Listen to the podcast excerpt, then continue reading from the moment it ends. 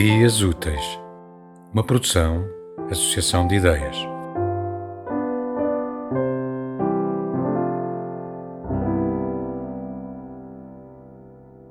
Aos 10 anos, eu acreditava que a terra era dos adultos. Podiam fazer amor, fumar, beber à vontade, ir onde quisessem. E, sobretudo, esmagar-nos com o seu poder indomável. Agora sei, por experiência própria, um lugar comum. Na verdade, não existem adultos, apenas crianças envelhecidas.